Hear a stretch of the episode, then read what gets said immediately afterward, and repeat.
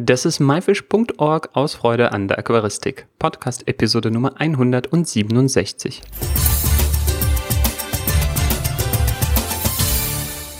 Hi, mein Name ist Joris Jutjaevs und danke, dass du heute wieder dabei bist. Es ist heiß, draußen scheint die Sonne und als ein sommerliebender Mensch habe ich einfach super gute Laune. Doch das alles hat auch eine negative Seite. Die hohen Temperaturen haben auch Einfluss auf unsere Aquarien. Die Temperatur im Aquarium steigt, die Verdunstung ist enorm und durch das schöne Wetter haben wir vielleicht auch eine erhöhte Lichteinstrahlung von außen. Das sind alles Faktoren, die es uns Aquarianern nicht einfach machen und deshalb lernst du in dieser Episode, wie du mit deinem Aquarium erfolgreich durch die heiße Jahreszeit kommst.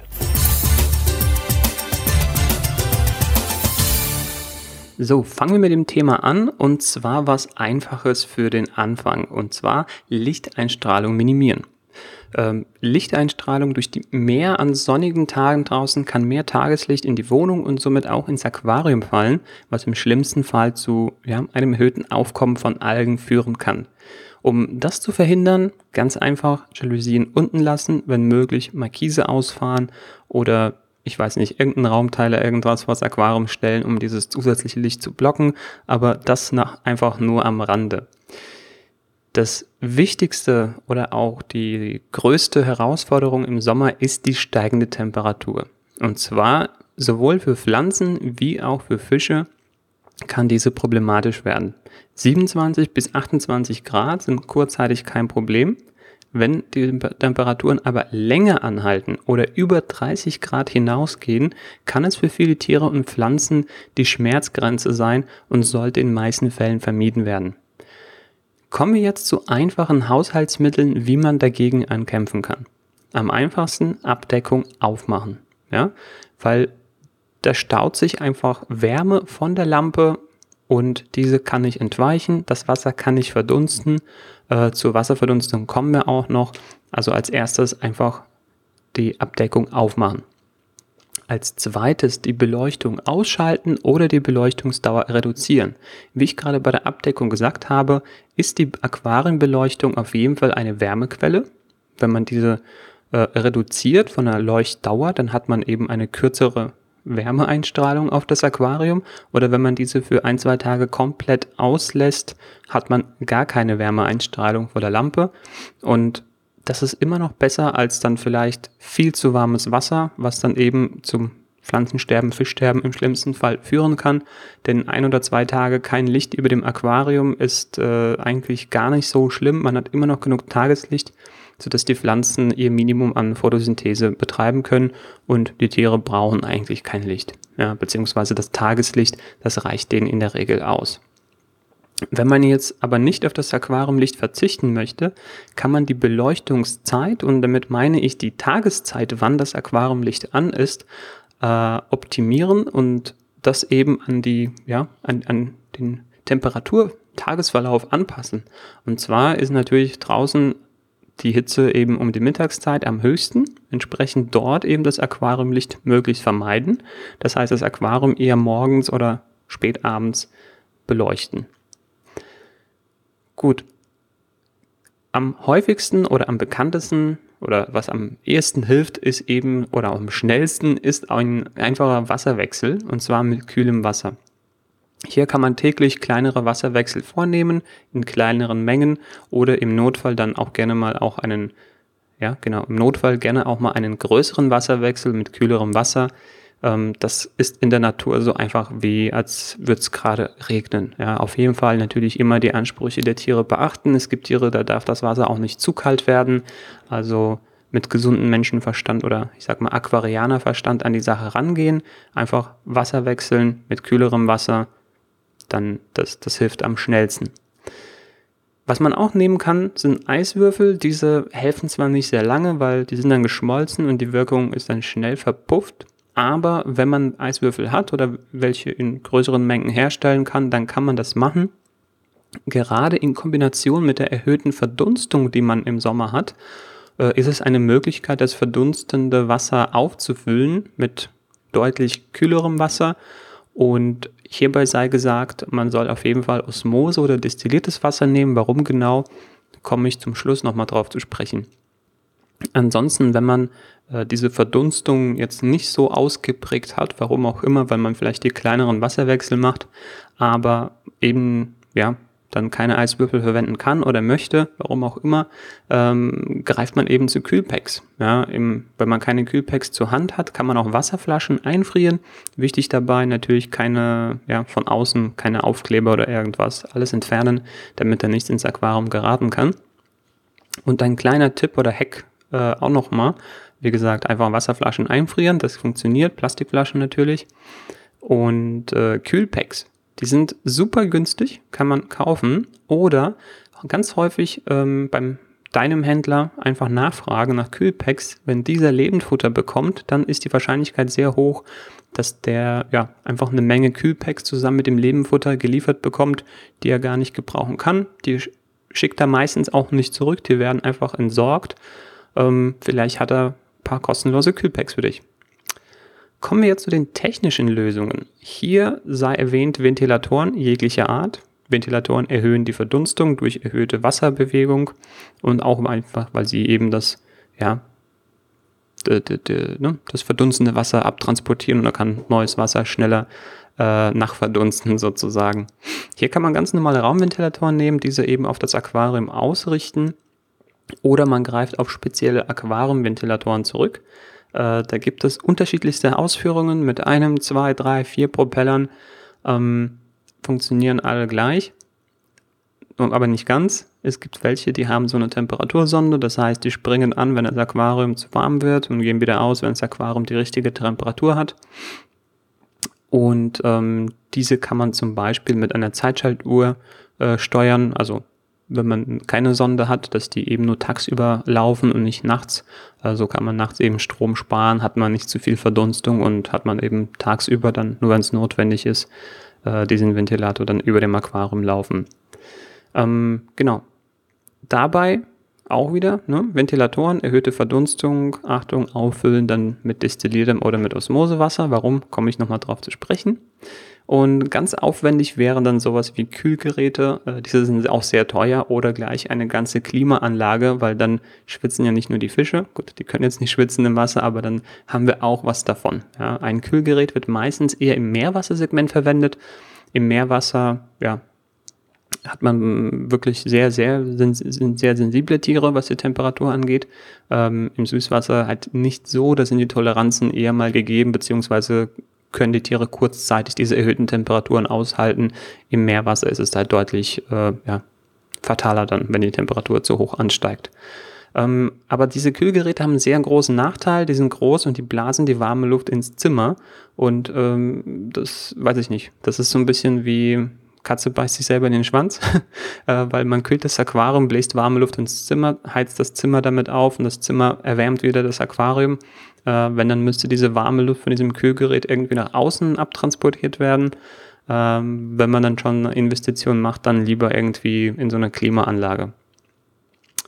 Wichtig ist auch, sind gute Thermometer. Äh, da empfehle ich noch die guten alten Glasthermometer, nicht die elektronischen.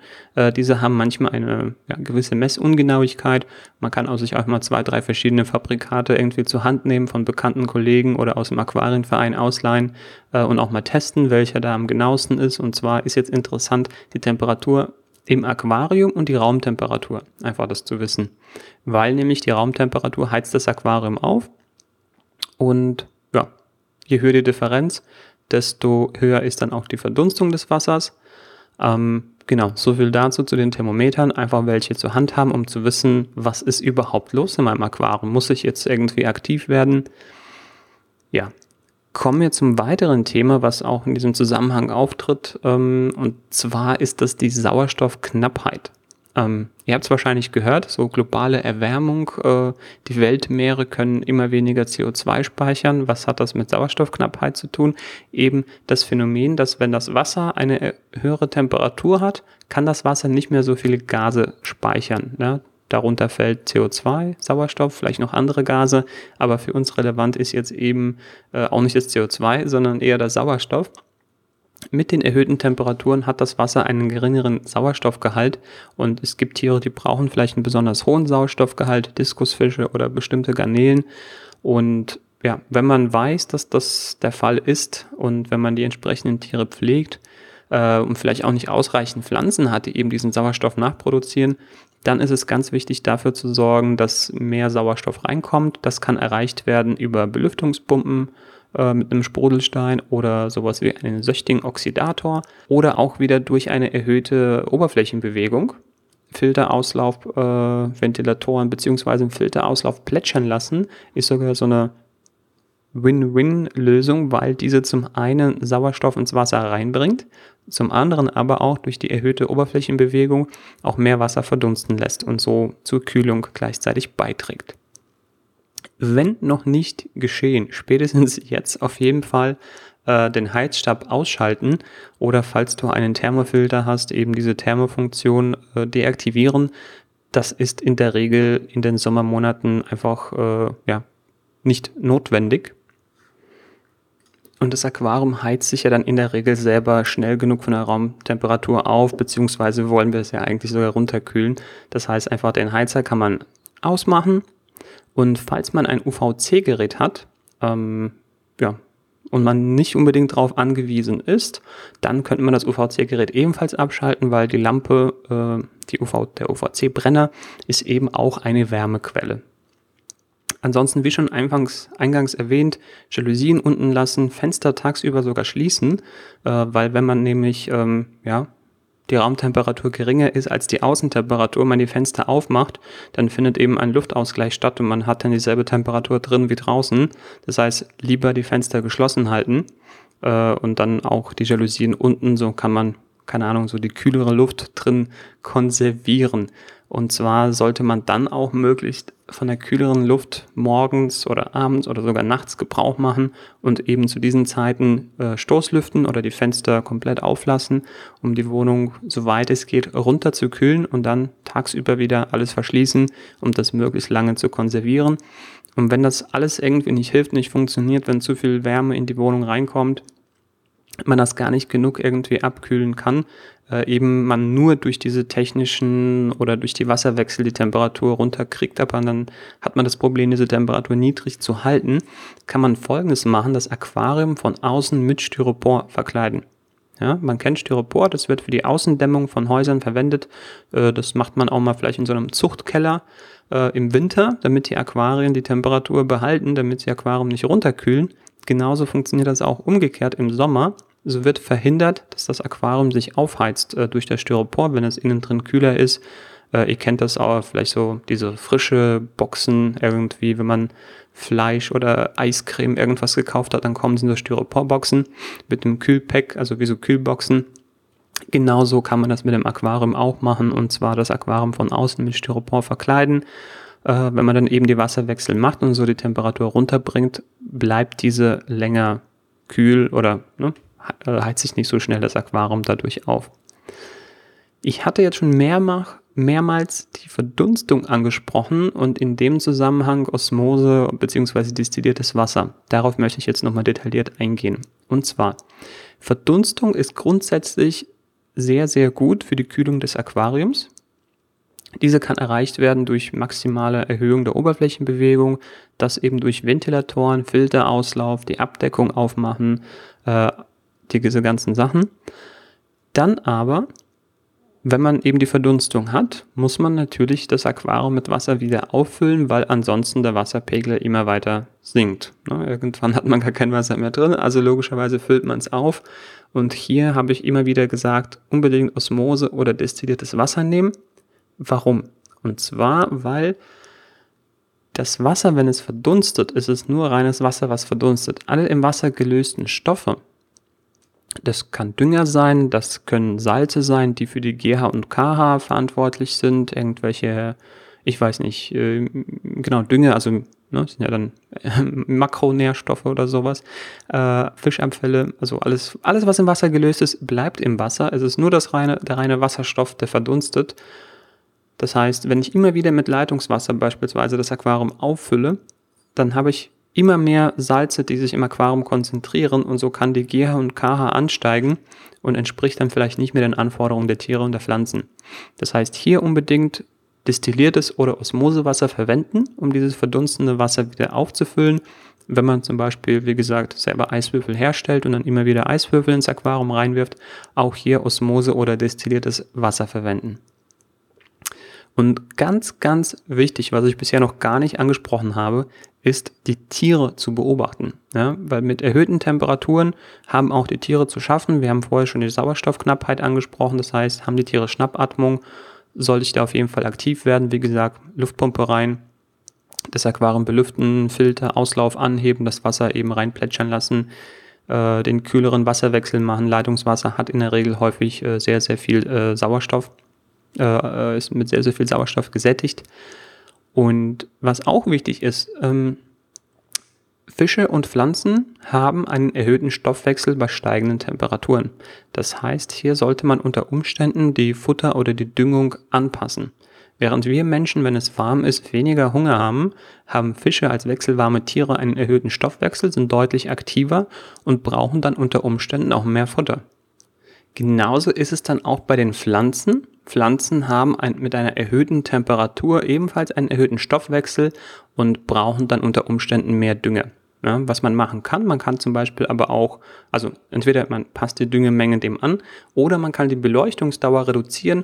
Dadurch hat die Pflanze eben weniger Zeit, um die ganzen Nährstoffe zu verstoffwechseln und dadurch würde die geringere Düngerdosis unter Umständen vielleicht auch äh, ja, wieder ausreichen.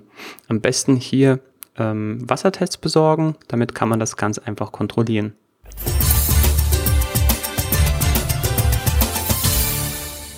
Das war die Episode zum Thema, wie du mit deinem Aquarium erfolgreich durch die heiße Jahreszeit kommst.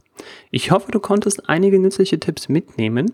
Wenn du weitere Tipps und Mittel kennst, die hilfreich sind, um gut durch die heiße Jahreszeit zu kommen, dann teile diese mit der Community und schreib sie in die Kommentare.